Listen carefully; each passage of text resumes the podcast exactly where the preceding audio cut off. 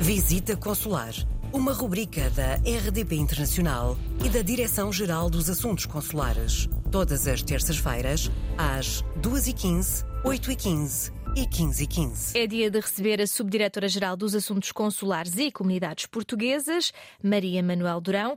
Continuamos eh, em contagem decrescente para as eleições para a Assembleia da República, dia 10 de março, e há aqui uma outra possibilidade para quem esteja recenseado em Portugal, mas deslocado no estrangeiro, não é?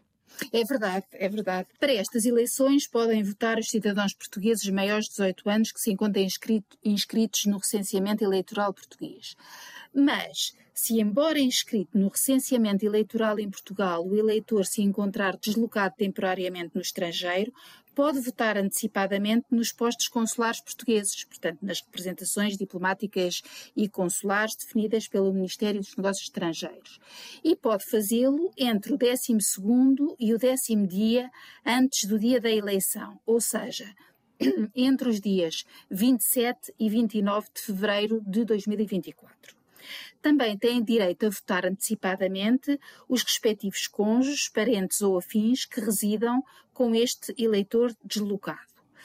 Um, mas vamos lá ver, qualquer, qualquer cidadão pode votar antecipadamente no estrangeiro? Não podem votar antecipadamente os eleitores recenseados em território nacional, mas que se enquadrem em determinadas situações que estejam deslocados temporariamente no estrangeiro por inerência do exercício de funções públicas ou privadas, quando deslocados no estrangeiro em representação oficial da seleção nacional organizada por Federação Desportiva dotada de Estatuto de Utilidade Pública Desportiva, Podem igualmente votar eh, antecipadamente os estudantes, investigadores, docentes e bolseiros de investigação deslocados no estrangeiro em instituições de ensino superior, unidades de investigação ou equiparadas reconhecidas pelo Ministério competente, os doentes em tratamento no estrangeiro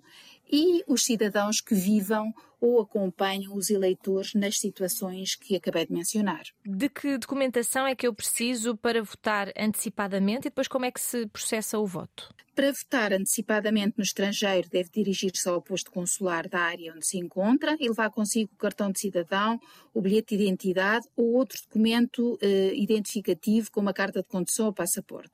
Não necessita de comprovativo ou justificação de qualquer entidade.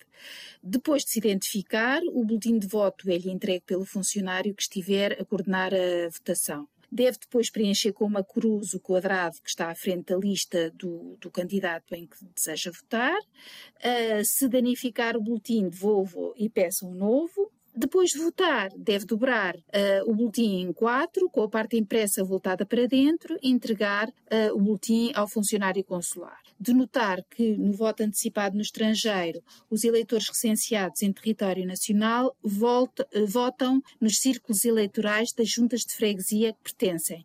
Por isso mesmo, os boletins de voto são depois enviados e contados nas mesas de voto dessas mesmas juntas de freguesia no dia da eleição. Recordo que, apesar das eleições para a Assembleia da República estarem marcadas para o dia 10 de março, o voto antecipado para quem está deslocado no estrangeiro e cumpre as condições que já mencionei decorre entre os dias 27 e 29 de fevereiro. Portanto, 27, 28 e 29 de fevereiro, junto dos postos consulares de carreira, dos consulados e secções consulares. Muito obrigada mais uma vez, Maria Manuel Durão, e até para a semana.